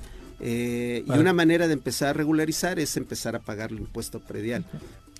Haberle Pero dicho a mi abuelito que PD. No, hombre, No, es sí, que la verdad gran es que mayoría sí, de o esa sea, gente estábamos sí. viviendo justo una, una problemática de Busquen la tipo, porque titulación con no se elegido. tiene, ¿no? Principalmente nuestras generaciones, Viri. Sí, claro. Porque los demás era así, se pasaban con la Ujú. palabra y demás, pero ahora que se tiende que ya vives en lugares urbanizados, pues no tienes la certeza de, De la completamente del, del Claro. lugar donde De la vives tierra. donde has vivido durante toda la vida. Chapultepec era un espacio este pues del propio ejido y también hay varios lotes que están en Chapultepec, que no es una colonia que está a las inmediaciones de Cuernavaca y hay severos problemas por tenencia de tierra en ese sentido. Bueno, pero hay bueno, yo nada desintegraciones más- familiares derivado de, Ujú. de este Yo tipo nada más de- quería felicitar a los alcaldes Mm. que eligieron a la alcaldesa de Jonacatepec como la presidenta de la Junta de Gobierno del IDEFOM y que su presidenta de este instituto dice que no, el 5% no, ¿para qué? Con el 1%. Vámonos a una pausa, son las 7.53, regresamos con más. 7.59 de la mañana, eh, otro conocido abogado en el estado de Morelos, Gibran Aro, eh, anuncia a través de sus redes sociales que en el caso de su representada, también relacionada con el caso ZAPAC, según el documento que comparte directora administrativa y de finanzas, después de seis horas de audiencia, eh, la defensa logra que no sea vinculada a proceso. Dentro de, eh, le decíamos, otros personajes que estaban mencionados dentro de esta investigación y que no corrieron con la misma suerte que el exalcalde y los exregidores, ¿no? ¿A quién Seguramente. defendía este Ibrahim? Eh, eh, Esa parte estoy confirmando con él, pero es una exdirectora administrativa y de finanzas del sistema de agua potable y alcantarillado de Cuernavaca. Esa la libró. No sabemos en qué etapa, entonces por eso estamos eh, tratando de confirmar el nombre, pero eh, lo que menciona es eso, después de seis horas de audiencia, a través de un tuit, eh, logramos que no se vinculara a proceso a nuestra representada. Mira. Esperamos información de los otros También depende entonces de ¿no? los abogados, todo esto, ¿no? Seguramente en algunos casos pues también del nivel de responsabilidades que tenías, ¿no? Bueno, pero la causa en cómo Ujú. van... si se ataruga el abogado, Ah, bueno, sí. igual Sí, queda claro, ¿eh? Si no tienes sí. un buen abogado también, eh, aunque tengas eh, todos los elementos para no no te vinculen a proceso o no te declaren un auto formal, pues este eh, pues sí, te, te llevan entre las patas. Así que ve haciendo tu directorio, Juanje, a ver por quién te decides cuando te abogado? toque Yo, abogado, la demanda laboral del Yo como- sindicato tesorero. no, yo no tengo problemas jurídicos. Si no me los fabrican, ¿no? Ay, es broma, Juanje. No, pero te Estás estoy como hablando en serio. sensible Yo hoy. abogado no, yo más lo necesito un urólogo o algo así. Mejor recomiéndame ya un O urólogo, sea, un sexo- la sexóloga. La sexóloga ya la de viene. cabecera Ahí sí traigo. Hoy viene. Ahí puedo traer años, pedos, ¿no? pero pero que yo te abogado para qué, cabrón. Además tengo El que amigos. nada debe, nada teme. Por eso te digo. Es si no- correcto. si no te lo fabrican, por eso dime, Sí. Juanjo, a ver, un urólogo, asesórame con Muy alguien bien. de eso. Ocho con uno, vamos a hablar del ¿Eh? campo. Por lo del dedo. Así es, caña, arroz, aguacate, sorgo, nopal, higo, flores y mucho más es lo que produce nuestra tierra. Prepárate que vamos a aprender de todo esto en la sección del campo morelense en el Choro Matutino. Elías Morán, bienvenido. Hola, Muy buenos, buenos días, días. buenos días. Carlos. ¿cómo ¿Qué tal, estás? Elías? ¿Cómo están? Muy bien, Pues justo preguntarle- ahora. Ajá. Sí, ¿cómo van sus plantitas? ¿Cómo van? eh? Se las quedó ya- todas, Juanje. Sí, Sí. ya estamos nosotros a 20 días de cortar, o sea, ya tenemos... A eso iba. Ayer que hablábamos No, de... jitomates. El tomate, jitomate. De las que les traje aquí Sí, a sí, mostrar. de las plantitas. Sí, ¿Cuánto ya tiempo dijiste que era el proceso aproximadamente? 70 días, Ujú. estamos a 15 días, 20 días máximo Ujú. de Ah. ya comenzar a ¿Es el de cosechar. bola o el otro? El saladet. ¿Cuál es el? Es Es el, más alargadito. Sí, el más común que El más común. El más común, exactamente. Ajá. A mí ya se me ha hecho muy largo el tiempo ¿Por qué?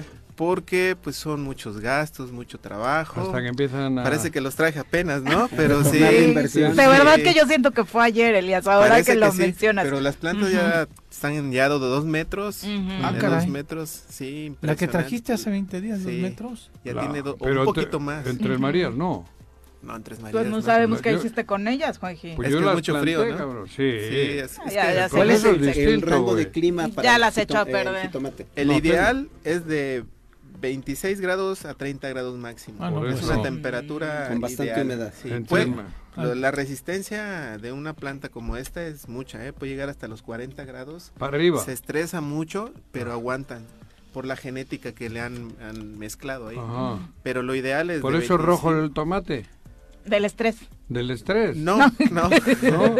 no, es el, el color Por natural. el clima. ¿no? Por el clima.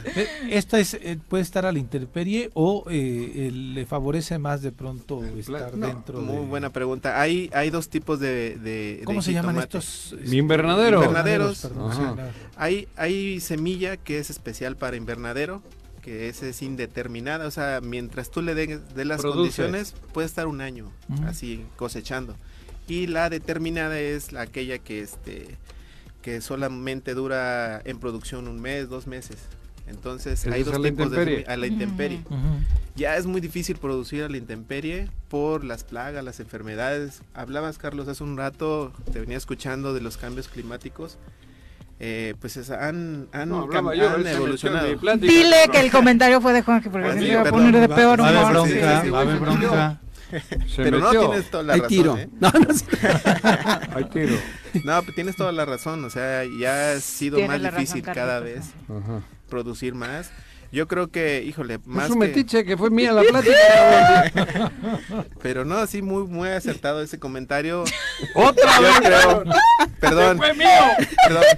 No hay marcador aquí. No. No No, marcador. dijiste La verdad que es que todos tenías- entendimos que lo de Carlitos. los que te vas a huracanes. decir Sí, que sí, sí, sí. Bueno, vamos a hablar de Sí, que el huracán se detiene ahí en Huitzilac. ¿Verdad? ¿Verdad? Ya no la arregles, y Ann iba a frenarse en Huichilac. Y, eh, no, Sí, pues no. y este, hoy les vengo a hablar un poquito de este de los seguros en el campo. La verdad es que no existen. Y Yo hubiera O sea, no hay forma de asegurar no hay la forma de producción. asegurar la No hay producción. para las ¿En plagas, serio? no hay seguros para la pérdida, Nada, para nada. lo- No nada. existe. No me Existe. digas. Me tenemos acuerdo, un- me sí. acuerdo cuando eh, en el sexenio de Graco Ramírez, que En la caña era sí. el pulgón amarillo, que además fue me- de memes, este, Sí, una sí, sí. barbaridad. Y El hablaban pulgón de un amarillo seguro. le decían al líder de ustedes. ¿Sabes cuál eso Sader sí Ah, tiene el, que llegó más bien el, el tema de seguros a Rodrigo le decían el pulgón, tú. Sader lo Sí. tiene, Acabó no se todo. aplica. Mira, te lo te voy a platicar una cuestión personal, una situación que a mí me sucedió. Este, yo la viví. En el 2017, antes del sismo, hubo una tempestad muy fuerte, no sé si la recuerden, en la zona sur poniente. Se cayeron letreros, se cayeron, se cayó la mitad de la inversión que teníamos de invernadero. O sea, Se se, llevó la colapsó. estructura. Sí. Fue una pérdida total porque tenía producción, teníamos, eso es muy caro. La mitad de lo que teníamos de extensión de tierra se, se fue hacia abajo. Vino, Sa- bueno, en ese tiempo era la Secretaría de Agricultura Federal, este, Zagarpa, perdón. Zagarpa. Zagarpa, vinieron, tomaron fotos, vieron y fírmale aquí. Después me mandaron a otra persona, ah, mire, tomaron fotos y fírmale aquí. A la fecha es no existe eso. ¿Sabes? O sea, no no dejaron no hubo seguimiento.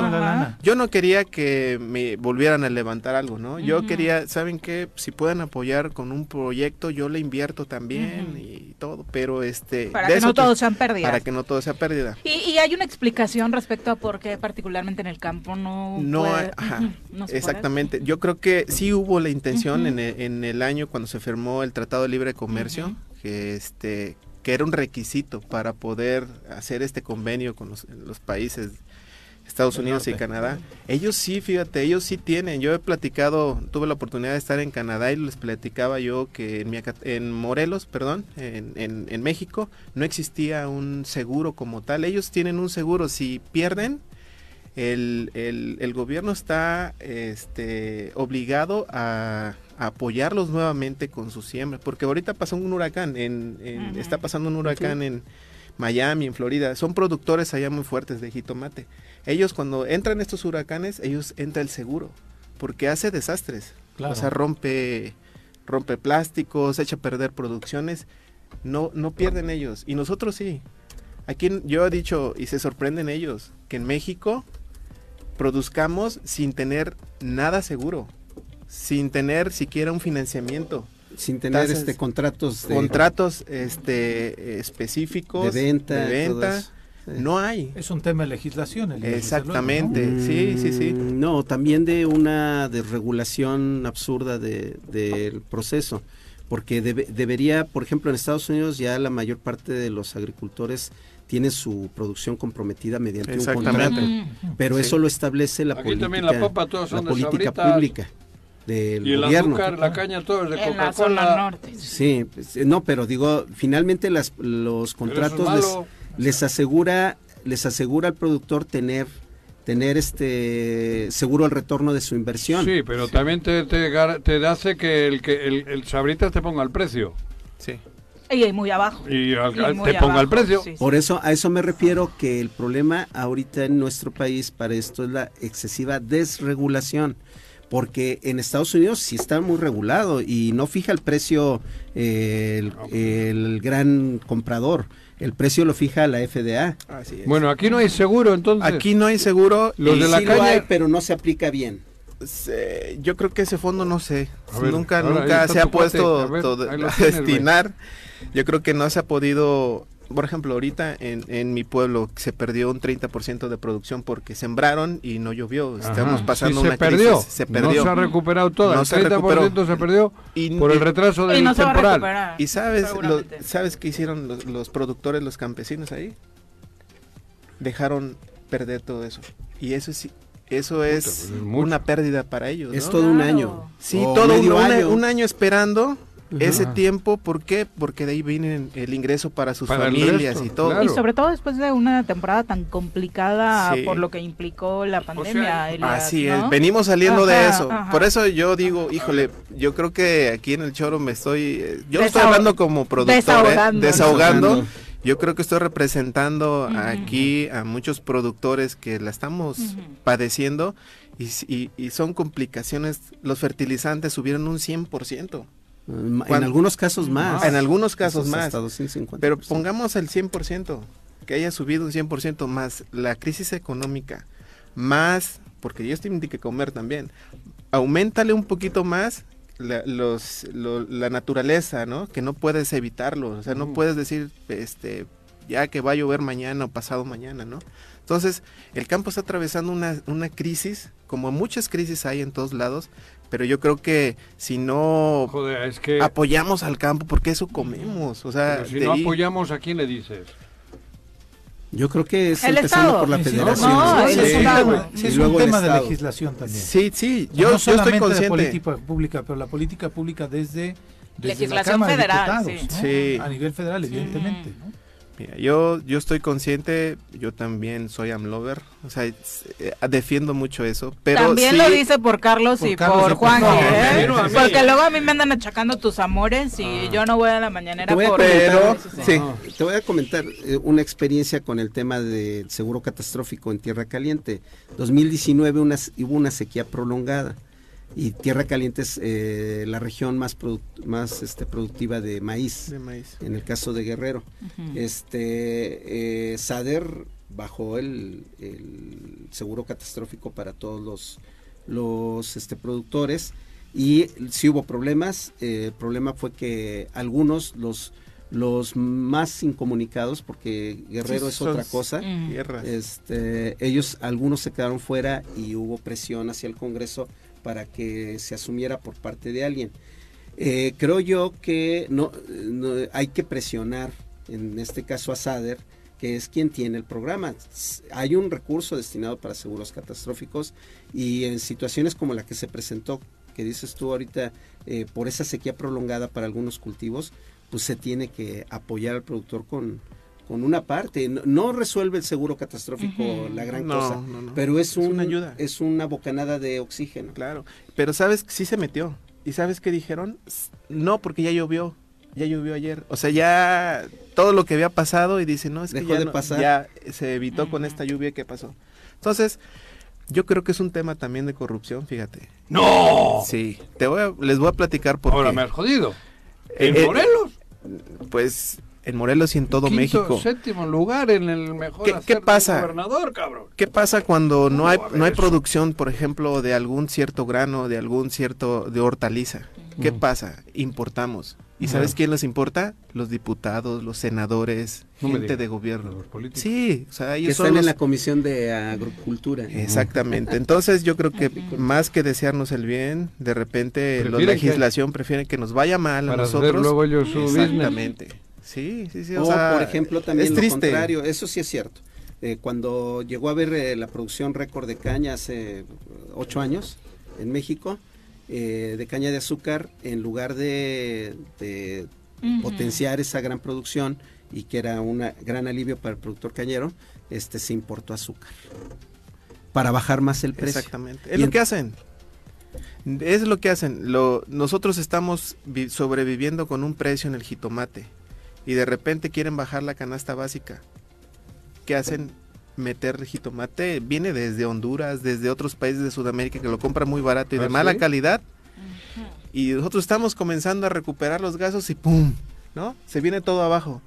Entonces, es bien difícil esto. Es muy complicado. Y ¿eh? quien gana Bueno, es el ver, intermediario. ¿no? Exactamente. Justamente, More- mira, estoy viendo un artículo que me compartieron ayer del financiero que hay, este, incluso el intermediario puede ganar hasta el 300% más Sí. de la producción real, o sea, lo que cuesta. Claro. Hablo del jitomate, 6 pesos le cuesta, el, lo gana el precio del, del productor y lo vendes en el mercado en 27, del aguacate a 26 pesos es la ganancia del productor y lo vendes al consumidor en 73 pesos. Es un dato Y- y, y bastante tienes toda la razón, mira, nosotros ya ahorita ya no son seis, seis pesos producir kilo. un kilo, Claro. ya nos cuesta nueve Más. pesos producir un kilo ahorita.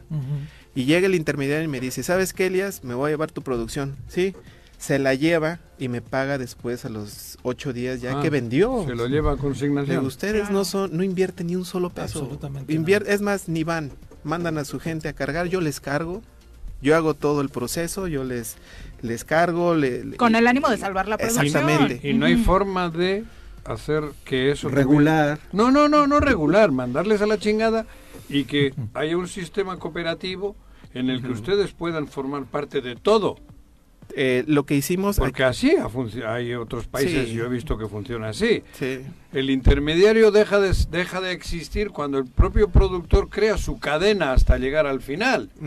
De la misma. No hay forma de hacer eso en Eh, México. En, Mo- sí hay. Y en Morelos, fíjate, en Morelos tenemos unas bodegas que son de, del Estado. en Cuautla. No, en la Ciudad de México. Y Ah, están ya, en, en los en mejores la pasillos, en la central de abastos. Nosotros organizamos eh, en, en- en mi- en la Mira. zona y nos organizamos Eso. todos, producimos todos, ma- íbamos a mandar Eso. nuestra producción al- allá A y las- que nosotros mismos vendiéramos. Eso te digo. Fui a- fuimos a solicitarlos, no en esta administración, en la pasada, fuimos a solicitar las bodegas, están rentadas.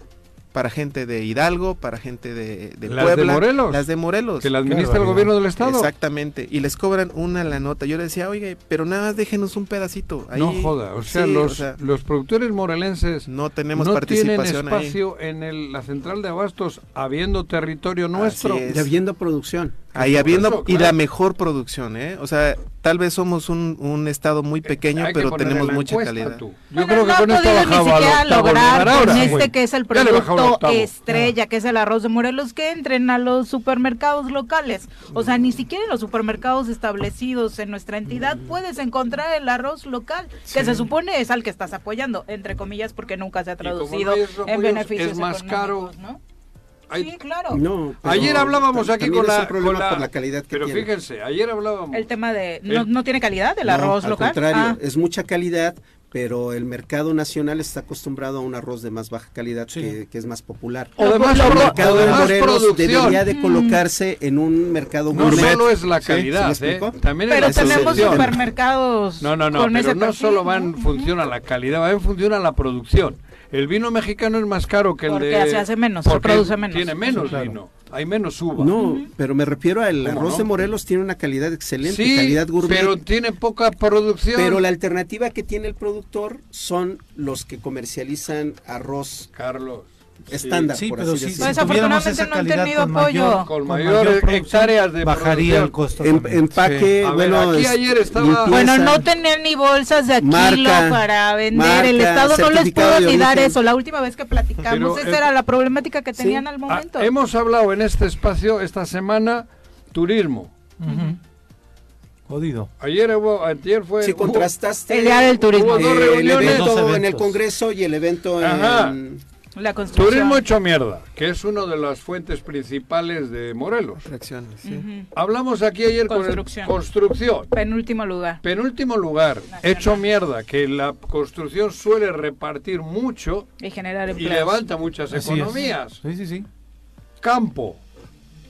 Estás aquí tú ahora, un experto, un conocedor, un productor hecho mierda. No, no. ¿Qué nos falta? De Morelos. Pues la industria. La industria, si es que acaso, No, Ah, pero industria, pero vaya, ni siquiera hablamos del ¿qué tema, ¿no? industria, ¿qué Porque le ya se fue Nissan. Ya no hay ni tema, La industria tiene puestos de trabajo, pero aquí no hay porque es una industria que, que- que es para otros lugares. ¿no? Digo, no sé, cabrón. el tema de ¿Qué hacemos seguridad que va afectando a ¿Qué todos hacemos? los sectores. No, yo creo que si pones en, Será Juanjo el que ha inventado este pedo. estas tres cosas en prioridad, ¿cuál sería la más importante? El Los campo. alimentos. Yo creo que el, campo es Pero la eso- prioridad número uno donde deberían observar, ya bueno, ya no pudimos con esto, vamos a, a siquiera sacar adelante esto, ¿no? Pero no hay nada, ¿no? Que le pregunten No. ahorita a Europa cómo está su escalada de inflación Sí. y su y su este devaluación a partir de que no tienen eh, producción propia de alimentos. Hasta lo- los alemanes han salido a manifestarse, ¿no? Bueno, sí, y nada más, del que se acabe la guerra y que- sí. El, el precio de la tortilla, 30 pesos ya, y solamente lo que alcanzamos a producir de maíz para tortilla es el 30% de lo que consumimos nosotros. Es una barbaridad. 26, ¿no? Y tenemos que estar importando Sí, más caro y Claro. se encarece todo. Ya lo decían en Ah, 30 pesos. pero eso de la sí, la el importador y el Son, comercializador los- son ganan. No. a grandes más. Ellos dicen, registran su seguro catastrófico por 8 pesos el kilo de maíz, provocan la caída del precio importando y entonces reclaman que les paguen los 2 pesos de diferencia Exacto. cuando el precio ya está en Elías, 5 muchas mil. gracias por Gracias a ustedes y, Muy buenos y días. disculpen aquí que me venga yo a, No, A no, no. desahogar, no, está bien. a está desahogar bien. las cosas. Muchas gracias. Ya me voy a Gracias. graduar como psicoterapeuta. Te espero en el próximo consultorio. Sí, Volvemos. No hay problema. 8 con 23 de la mañana, solo para redondear el dato sobre el tema Zapac, esta persona que no fue vinculada a proceso ayer de las casi una veintena de personas que están siendo investigadas por este tema, eh, debido al cual el exalcalde y dos exregidores están eh, detenidos. Eh, bueno, el caso que le mencionábamos, cuya defensa, parte Gibran. defensor es Gibran Aro, es Anayeli Cabañas, quien fue encargada de despacho de una dirección de administración y finanzas de Zapac. Así que incluso una encargada de despacho está eh, pues eh, siendo investigada por este tema. Y es que sabemos hubo muchos cambios también dentro de la titularidad de Zapac, en la titular de, tanto en la titularidad del sistema como en las direcciones, ¿no? Entonces por eso el número creciente de personas que están siendo Creo que tuvo como investigadas, seis ¿no? directores el Zapac. Creo que el Zapac necesita cirugía Ujú. mayor y una intervención de la federación. Pero llevamos tiempo diciendo Eso. eso. Mm, Definitivamente. 8 con 24, vamos a hablar de sexo. Sexo. La doctora Adriana Guadalupe. ah. La doctora Adriana Guadalupe López García en cabina. Bienvenida, Doc. ¿Cómo te va? Muy buenos ¿cómo están? días. ¿Cómo, Muy bien. ¿Cómo les amaneció hoy? Bien. Rico, fresco. Adormecido. Bueno, un placer como siempre. estar Dice, con lo que se ve no se juzga, dice la Bueno, doctora. la. Viene vestido de negro, entonces, bueno, Sí, ¿qué claro. podemos esperar? Oigan, pues voy a terminar eh, este mes que hablamos del placer sexual. Y el tema que voy a poner hoy sobre la mesa tiene que ver con el autoconocimiento y que nosotros que estamos aquí reunidos como individuos nos van a gustar cosas diferentes, ¿no? Co- Cosas, me refiero a quizá partes del cuerpo, personas con ciertas características, pero algo bien importante tiene que ver con el autoconocimiento, porque al momento que les digo, a lo mejor a Juanjo le gusta algo diferente que a Pepe o que a Carlos, En ¿no? el a sexo nosotras, hablas. sí, claro, en el placer en general, en el placer en Ajá, general, Juan José, placer, pero sí. en el placer sexual en particular. Ajá. Y entonces fíjese cómo la importancia Que de te hagan o reconocer, hacer. claro, Por ejemplo, que te el- toquen en un O sitio. las zonas de tu cuerpo. O las zonas de tu cuerpo, Por eso, te pero, igual te ¿no? excita más tocar a que te toquen. ¿no? Claro, o sea, eso digo, cabrón. puede ser que te dé más placer ¿no? Tocar a que te toquen. ¿Eh? Puede ser que te dé más placer Eso tocar digo, a que te a que toquen. te toquen. Pero fíjense cómo los sentidos, todos estos órganos de nuestros sentidos van a participar en lo que nos gusta a cada quien. Y voy a poner un ejemplo. Pensemos que a Juan José le gusta que lo miren a los ojos, que le acaricien el cabello, que Ajá. le digan, Piojitos. papacito, eres el mejor jugando tenis. No, ahí sí, no, porque no le que creo, lo, que lo puede excitar. Que ¿no? le limpien el arete. Lo, lo que sea, pero fíjense El cómo anillo. También cada se quien vale, sabe lo que le gusta. Puede, Juan José, pero fíjense cómo en esta Ejo, ejo, ejo me prende, dice. Ay, no. a lo mejor eso lo prende. ¿no? El acento Sí, tabasqueño. claro, claro. Ajá. Puede ser que eso también te Mi prenda. líder. Entonces, de alguna forma, el hecho de que cada persona reconozca en particular que le gusta, amerita ponerse atención. O sea, no es nada más como ver que venga la pareja y que te haga. Sino es como, a ver, ¿a ti qué te gusta? Claro. Fíjense, alguien me decía apenas que le excitaba que le besaran los párpados. No me digas. Y es una caricia que por lo regular dice, son erógena los párpados, pero esta persona en particular Pero es muy dulce eso. Sí. Pero fíjate qué sentido. Ah, ¿me- es muy dulce. No, no, no, No. Solo que te besen los Párpados. A besar. Mm. Y entonces No fíjense, Ah, como bueno. si, si entramos a las zonas erógenas, cada persona tiene sus propias zonas erógenas que le Sí. van a llevar a la excitación, pero que volvemos al punto de que es el tacto. Y entonces lo que escuchas, lo que hueles, lo que miras, también tiene mucho que ver con lo que te gusta y te prende. Todo el escenario. Lo que, eh, fíjese, Claro, por que- eso, por eso a veces hay rituales para adornar el lugar donde vas a Eso es erotizarte, bonito, ¿eh? ¿no? Sí, Y sí. que hay colores, por ejemplo, ¿no? Que algunas personas disfrutan el rojo con el blanco, las, los pétalos de flores, Claro. como darle un sentido, Sí, digo sí. que tampoco va a ser diario, pero darle un sentido romántico a lo que vas a hacer. Fíjate. Generar un Pero ahora, escenario. pero ¿no? ahora fíjese, ya tienes el escenario puesto, pero resulta que esa persona con la que vas a compartir ese momento erótico no disfruta que le toques las manos, por ejemplo, ¿no? Y entonces a ti te llama la atención y llegas a atacar esa zona, Las- que para esa persona tetas, en particular, ta- los las mamas, senos, ¿no? los senos, sí. No es una zona erógena por lo que sea, ¿no? Porque Sí, no le gustan a ella, o- lo que sea. O a lo mejor también porque en ese momento de su ciclo están muy sensibles. Está muy sensible, se- Ándale. exacto, puede ser que tenga una tensión premenstrual y no, no le agrade, Este ¿no? sabe de climatología. Pero sabe de- entonces- sabe todo, ¿eh? El- el- Por eso es puta, colaborador. Y todos, todos los colaboradores le han dado la razón. Sí, sí, mira, cabrón. Pero entonces vean cómo eso, eso que ya preparaste, de alguna manera, no va a ser tan disfrutable para una, para una de las personas que están en ese momento, ¿no? Porque entonces se distrae, ya no le agrada, ya no, le, ya no Sí, está sí, disfrutando y puede ser que esa persona esté tan intenso que quiera seguir acariciando esa parte del cuerpo. Entonces vean cómo el hecho de que te autoconozcas y además ser bien honesto, porque fíjense que además, y honesta, ¿eh? implica que digas, esto me prende y hace rato bromeando, ¿no? O sea, sí me prende oír la mañanera. Sí me prende este escucharte, Viri, ¿no? Habrá gente que diga, ay, qué bonita voz tiene Viri. Mucha gente le prende su risa. La A ver, risa, o sea, a fíjense ver, cómo pero hay claro, cosas a mí no me excita la mañanera. ¿eh? No, pues bueno, cada quien. No, yo, yo no dije que tú, No. vos sí. Ay, yo ya no usted. sensible, es una refería al noticiero del presidente, Claro. se refería al... Al. Al acto acto, al acto que se aprovecha en Ah, a las mañanas. Van a pensar que me masturo viéndole al Andrés Manuel, cabrón. Bueno, ¿y si así fuera qué? Pero no lo hago, joder, porque no me excita. Y si así No. fuera qué? No, tú Pero no. fíjate, fíjate, este tipo de cosas que estamos bromeando, habrá personas que No, digas, no, en ¿cómo, serio. cómo a esa persona le excita esta, esta acción?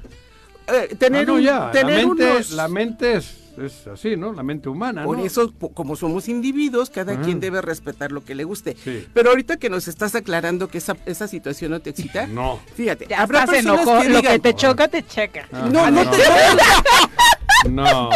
Habrá personas que digan, no te lo quiero comentar, porque Ajá. ¿qué vas a pensar de mí? ¿No? Ah, no, claro, entonces, otras eso- cosas, otros, Exacto. otros, otras cosas que te gustan, ¿no? Y que no te y que podemos considerar que no Claro. es como lo más común y que al- a, ciertas personas le excita. Por ejemplo, fíjense, es muy frecuente Ajá. que a algunas, algunos varones les excite el tocamiento de los pies o ver unos pies arregladitos, bonitos, ¿no? Ah, ¿sí? Y entonces esa situación es como, bueno, le empieza tocando los pies de su pareja y empieza con cierta excitación. y- Sí, y, sí. puedes decir, ¿cómo crees que los pies? A mí Sí, me no. gustan las orejas, ¿no? Ajá. La cintura, Sí, sí, no sé. sí. Entonces, como Trasero, individuos, cada quien, sea. ¿no? Cada quien es Sigues con el diferente. trasero tú. Entonces, bueno, pues a lo mejor a él le Me excita gusta. eso. Eso, pero me decía a mí, él es el que le gusta, cabrón. A él le puede gustar eso. Pero volvemos al punto. Es lo visual, es lo auditivo, es el, El el tacto. olfato, el tacto. Y Claro. todo esto conjuntado nos va a hacer como individuos a disfrutar cada quien de su propio placer en general y del claro. placer sexual en particular. Sí. Insisto mucho en esto porque no siempre es lo genital. Culminas a lo mejor en una genitalidad, siempre, ¿no? ¿no? Pero no es como empieza con lo genital y después vemos, ¿no? Y después Claro. averiguas De fuera qué pasa. pa' dentro. Así es, o sea, Empezar de es fuera como este ritual que muchas personas hacen para poder disfrutar del placer sexual Ajá. y sobre todo insistiendo. Si ustedes recuerdan, yo les decía que forma parte de la salud. Y, y la salud sexual forma parte de la salud en general. Y el placer sexual está dentro de la salud. Entonces lo tenemos como un derecho. Y el segundo punto es, si no, si no te das la oportunidad, no lo vas a experimentar, porque fíjense, todos tenemos esa posibilidad. Claro. Claro. ¿Por qué no lo sentimos? Pues cada quien sabrá que tiene en su cabeza ¿no? Por- y en el por- cuerpo por de la traumas, limitación. Por cuestiones de Por todo eso puede pasar, ¿no? ah, cabrón. Pero no, no, no tenemos así como, ah, es que a mí me falta, a lo mejor en un lóbulo, el, es este, esta parte del placer, ¿por qué no? No está, si en el cerebro lo registramos, que ese es otro punto importante, por lo que ahorita mencionabas, Juan José, si tienes cargando un montón de traumas, pues sí va a ser un Por poco eso, complicado que te en el des sexo, permiso. el A la par tendría que trabajarse la salud mental, En ¿no? el ¿no? sexo oral, Tocaste por un tema, ejemplo, por ¿no? ejemplo, muy Joder, el interesante. Porque ya también nos están pidiendo, Imagínate, pero tocaste un tema muy interesante, el, el, eh, el tema de los tabús. Dijiste, a alguna gente le gustan los pies, todo eso, y eso durante mucho tiempo se consideraban psicopatías. O- hoy son parafilias, hoy son, son temas que, que son preferencias o, o, este, cuestiones que atraen a una persona con respecto a su vivencia del placer. Pero también tocaste otro tema, el cómo también tu autoconocimiento este, va dependiendo de cómo te reconoces en la otra persona. Dijiste, no me ¿Cómo gusta esto, puede gustarte o no, pero es a partir de la interacción que te das cuenta de esas cosas. ¿Y cómo lo registras en el cerebro? Eh? O sea, fíjense qué importante es algo que no te gusta, tu cerebro lo va a registrar como esto no es placentero Por y es negativo. Pero lo que sí, conforme lo repites, entonces tu cerebro dice, esto es lo que nos gusta. Y se va esto es lo que me lleva al placentero placer. incluso. Tú vas al barbero y te empiezas a rasurar y pasa la navaja por el cuello y de puta, ya vi el padrino y le cortaron y ahí te quedas traumado. Y en el sexo oral, pues te imaginas igual lo mismo. Habrá personas que nunca experimenten eso porque es algo que no le agrada, ¿no? Y habrá personas que digan, híjole, eso no te vayas, por favor, perdiendo. esta caricia Ay, es importante. Se vio como con práctica tu galón, como muy natural. Y bueno, que los demás Se- Sexo oral también, cabrón. o algunos otros tipos de interacción erótica, ¿no? Entonces, eso, bueno, pues ahí se los dejo a La la autoexploración también es básica, ¿no? Y- Para pero- iniciar con este reconocimiento. Así es, pero por ¿no? favor sean bien honestas y honestos con lo que están descubriendo, sin importar como qué va a pensar el otro, porque Claro. por eso lo platicas con la otra persona, ¿no? O sea, no es así como Pero voy a... Ay, por eso hablando de parejas estables, si no hay confianza en ese decir, "Oye, sentido. Ráscame, ráscame. No, joder, cabrón. Tiene que ser suave. No le vas a decir, quiero que me rasques la cabecita. No.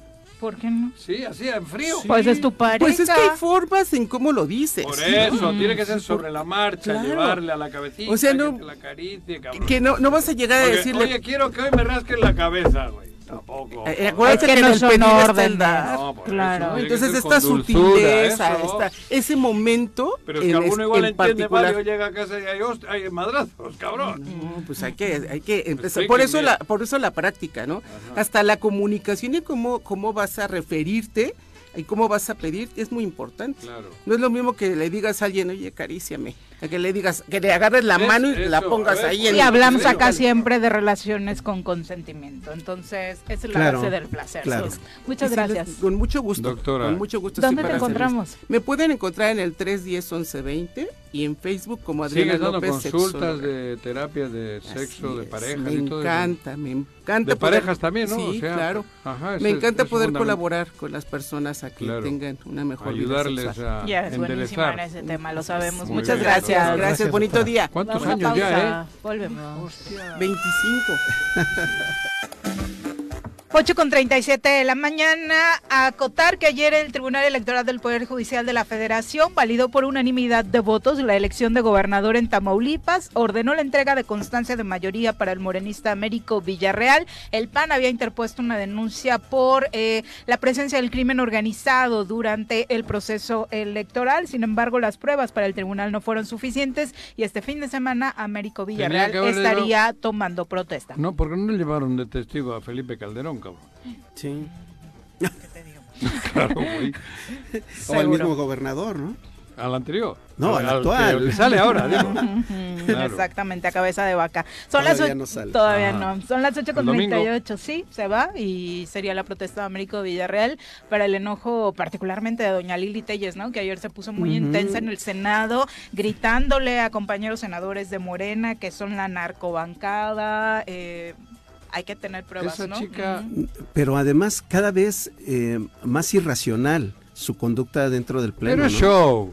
Pues, ya No, yo creo que es de- muy, ra- yo, yo lo interpreto, yo creo que es muy racional. Yo ya lo vería como un caso de estudio. No, no, no, ella es muy lista. Se van a enojar, pero yo digo que es la Noroña del PAN. La noroña del pan. Por, por- por sus formas. ¿No? A Noroña le respeto. O sea, hay más, argumentos, co- hay más pero por sus contenido, formas, ¿no? sí. En el discurso. Sí, de- le de respeto, Noroña, pero sus sí. formas Por también son eso, terribles. pero, pero, pero esta chica no es, ¿cómo le has dicho tú? Pues ¿Qué es- eh, es- de- de- sus irracional? Muy, muy Irracional, irracionales, no. muy violentas. No, bueno, es show. Ella está agarrando el protagonismo que quiere. Quiere Eso ser sí. candidata a la presidencia Quiere de ser la candidata República, y por quiere- supuesto. Quiere, porque si no hubiese sido Quiere por Morena no estaba ni ahí. No hubiese tenido nunca ni el curul, la curul que tiene, cabrón. Ahora es un poco el símbolo de todo esto y lo está haciendo a propósito. No es una no, no, no es que le nace del corazón. No es improvisación. Lo medita y lo hace esta chica. Sí, tiene, tiene Pues es bueno. estrategia Tiene lo que está. Claro. Sí. Vamos no a... es que es así, porque Nor- Noroña se le bota la canica y la otra, eso sí, pero con contenido. Esta chica lo prepara, prepara el show. Va la superficialidad de la- Vamos a entrevista, ya Eso nos sí. acompaña en cabina María Carreón eh, para platicarnos de la presentación del libro Nos esforzamos y somos valientes, que habla de un tema importantísimo y al que creemos en este espacio que todavía le falta mucha difusión. Hablar precisamente sobre eh, las personas que luchan día a día contra el lupus. Bienvenida. Muchas gracias. ¿Qué es el lupus? Bueno, lo que no se puede decir, no se puede callar. Esto le sucede a este tipo de enfermedades, de enfermedades autoinmunes, em, cuya patología, el sistema inmunológico, ataca y destruye eh, los, tejidos y, órganos propios eh, y sanos. ¿no? Los primeros síntomas que aparecen son fatiga, mm, dolores articulares, cosquilleo en manos y pies, eh, dificultades en, eh, en, en la concentración y bueno. Pero Eh, ¿qué hay, del lupus. qué hay de... eh, la- las enfermedades autoinmunes son varias, Ah. pero dentro de ellas está el lupus. Efectivamente, el tema que hoy vamos a tratar es lupus, pero desde... ¿Qué hay detrás de estos dolores? Perdón, ¿tú eres doctora? No, ¿Médico quiero decir? No. no, no, no, no. Ella está exponiendo su propia vivencia No, yo estoy exponiendo o la vivencia desde de un no, desde un taller de Ah, escritura que inventó Donají Domínguez, que es, digamos, la presidenta de la Fundación Pro Ayuda. Ajá. Que ella sí eh, tiene Ella lupus. sí, ella sí Es- tiene lupus y aparte tiene es doctora y tiene, bueno, Es una gran Especialidades, médico, reconocida vaya. a nivel Ah, internacional Sí, efectivamente. incluso. Si tú eres alumna. No, yo Tampoco. impartí el curso, el curso taller de autobiografía, au- de biografía autoinmune. Ah, ya. Bueno. Bueno, en ese Para taller ubicarnos. era. Sí, sí. Como una manera para el tema de la resiliencia con esas personas. Así es. Ya que no hay eh, sufrimiento sin cuerpo. Eh, El dolor es palabra en el cuerpo. Digamos que todo este camino que llevan este, los pacientes es, es un tránsito muy largo porque los médicos no saben diagnosticar porque esta es una enfermedad oscilante. Es decir, no tiene una estabilidad y de repente se prende. Entonces tú llegas muy mal al doctor Ujú. y te dicen, este, bueno, pues te tómate esto, pero después se te quita.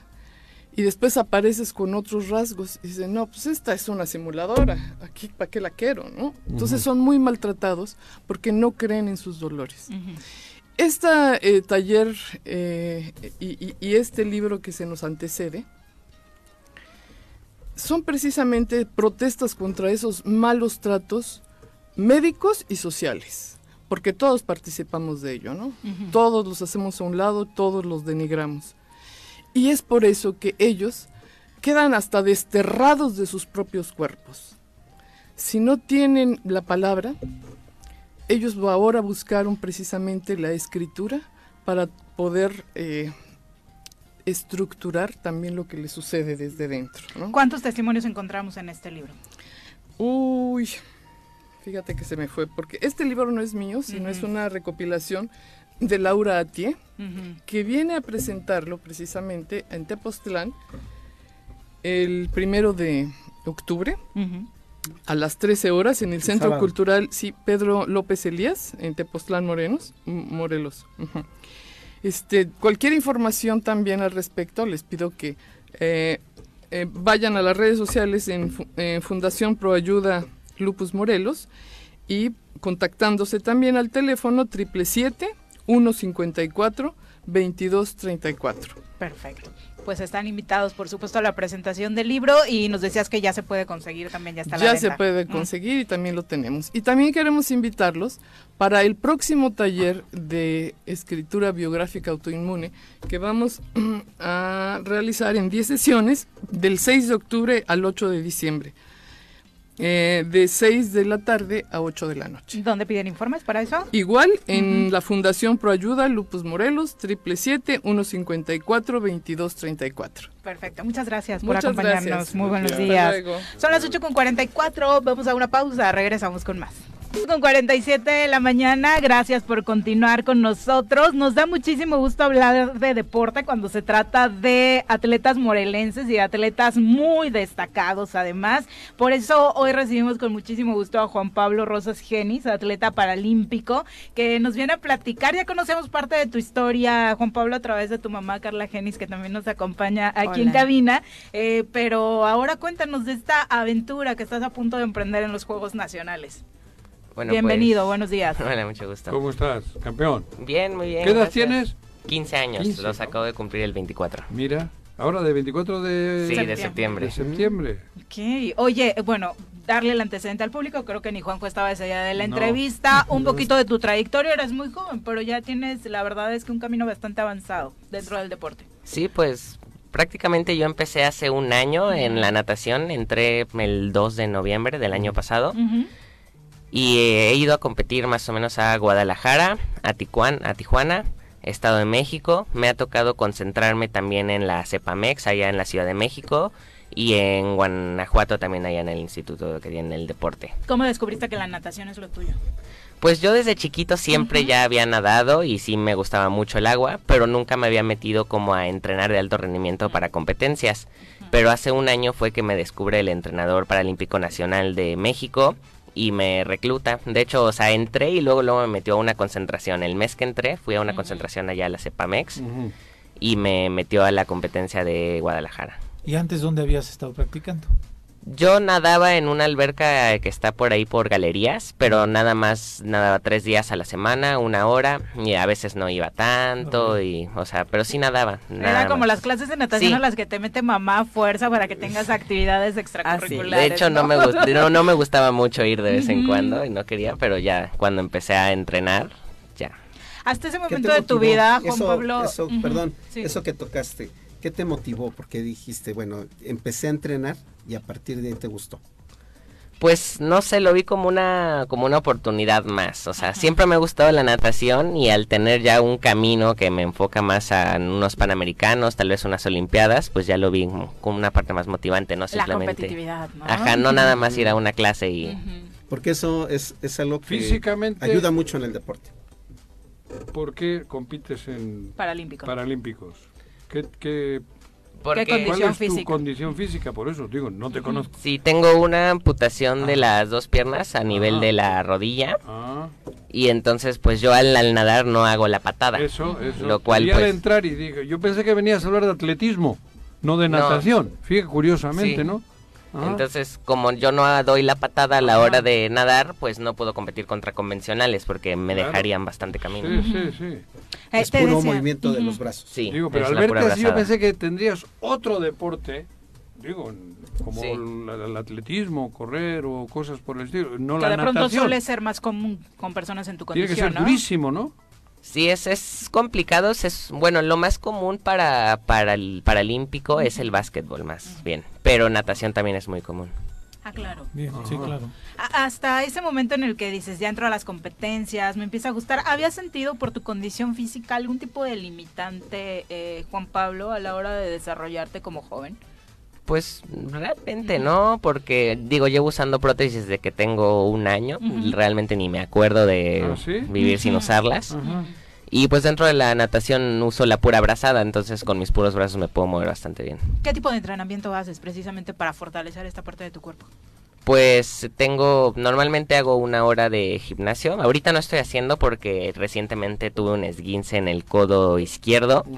Entonces dejé de entrenar 10 días, usé cabestrillo y estuve en reposo, pero ahorita ya estoy volviendo. No estoy haciendo gimnasio, pero normalmente hago gimnasio tres días a la semana de una hora y entreno seis días a la semana natación, dos a tres horas. Has participado hasta ahora en nacionales, te toca otro ahora en Sonora, pero el gran objetivo sigue siendo eh, representar a México a nivel internacional. Sí. ¿Qué Cuéntanos. modalidad? ¿O cómo es eso? ¿En qué distancia? ¿Cómo, cómo? Pues mis pruebas principales ¿Cuál es son... la que más te gusta o dónde A mí me mejor? gusta más 100 libres. Pero Ujú. nado el 400 libres, 100 libres, 50 libres, el 100 dorso y 100 pecho. Son mis pruebas principales. Vámonos. Me gustaría meterme a combinado, pero eso estoy viendo porque la mariposa está pesada.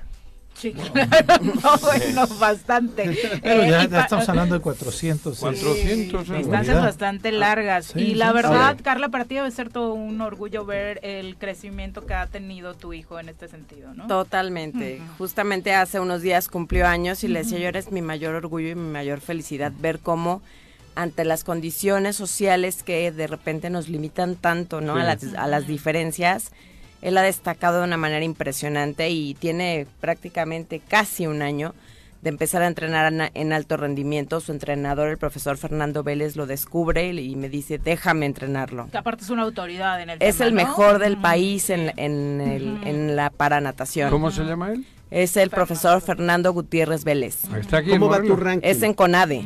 Ah, es de CONADE. CONADE, Está ah, aquí en, en Morelos, Ajá. Pero él pertenece a la CONADE.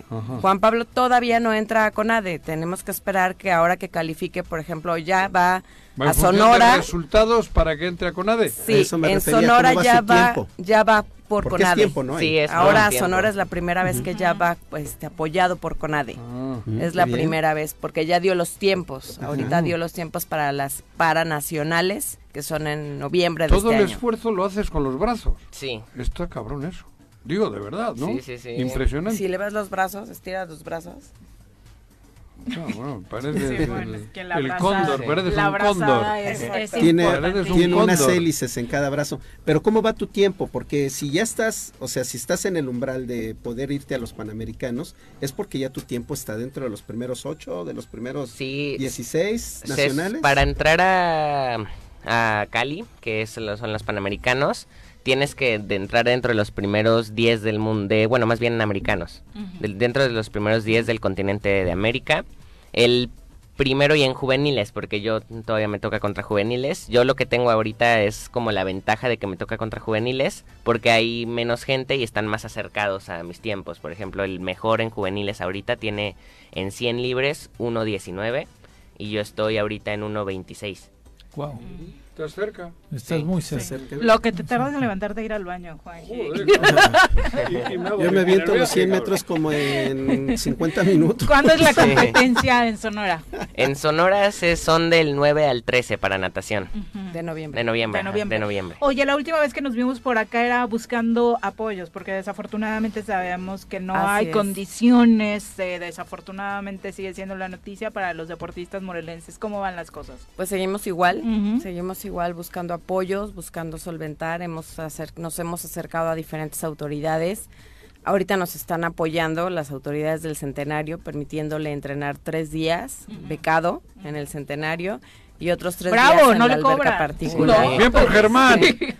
Sí, la verdad agradecemos mucho. Ha, ha habido muchas personas atrás de, de este apoyo. Ajá. Y va tres días al centenario, tres días estudia en su escuela este, en CONAR, que es la escuela del entrenador. Y bueno, nos han, hemos tratado de nivelar un poco. Los gastos son enormes, ¿no? Todavía, este, pues yo me hago cargo de todo. Ya sabes, las dietas, las proteínas, hay que comprarle esto, hay que... Ahorita en viajes estaba pendiente un viaje a Tijuana nuevamente en octubre, pero por la lesión se decide que no, que se tiene que cuidar porque ya está en la lista de CONADE para los, los de noviembre. Entonces, por eso nos vamos a esperar. ¿Cómo, cómo lo mentalmente, cómo? Porque, por ejemplo, tenemos un equipo de fútbol y es un pedo motivarlos para que hagan trabajo extra, para que luchen, para que se esfuercen.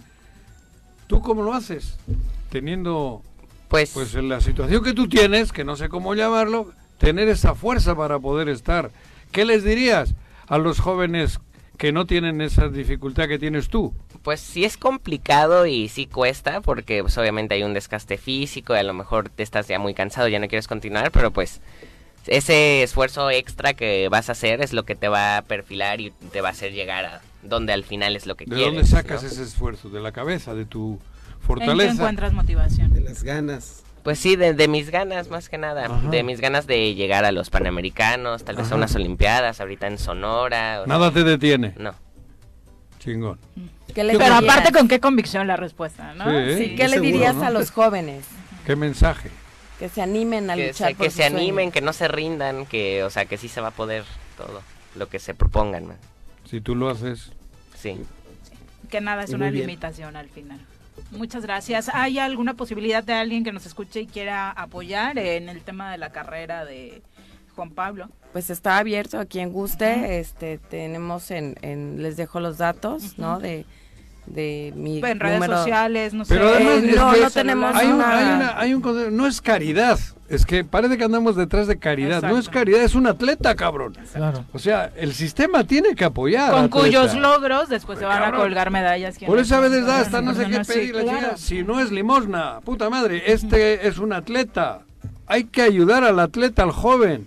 Porque es ejemplar, además. Es que estoy diciendo de verdad, güey. Sí, que es una posibilidad que deberían tener todos los jóvenes. Claro. Y además Pero a su edad, ejemplar. para mí es admirable que a sus 15 años Claro. esté tan comprometido, seis días a la semana, Claro. dos a tres horas Puta. diarias, más o tres de natación.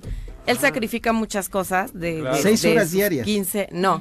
Seis días a la días semana, a la semana. de dos, Dos a tres horas, más tres horas de gimnasio, más todo lo que haya que hacer de fisio. Y las veces que se va a concentración es una semana completa en la Cepamex de CONADE y el- nadan hasta cuatro o, o más horas, más Y gimnasio, además más... sigues estudiando. Son brutales. Sí. Y claro, sigue estudiando, está en Por eso tercero de secundaria. Es que parece que estamos pidiendo Es un y profesional. no. Es Sí. un profesional. Y en tiene el tema. 15, acaba de A ver, cumplir cabrón, 15. todos los que tengan dinero, los diputados, los estos, el gobernador, Empresarios, cabrón. todo. Pero no es limosna, insisto, es un ejemplo. Claro. Y lo estoy diciendo en serio, güey.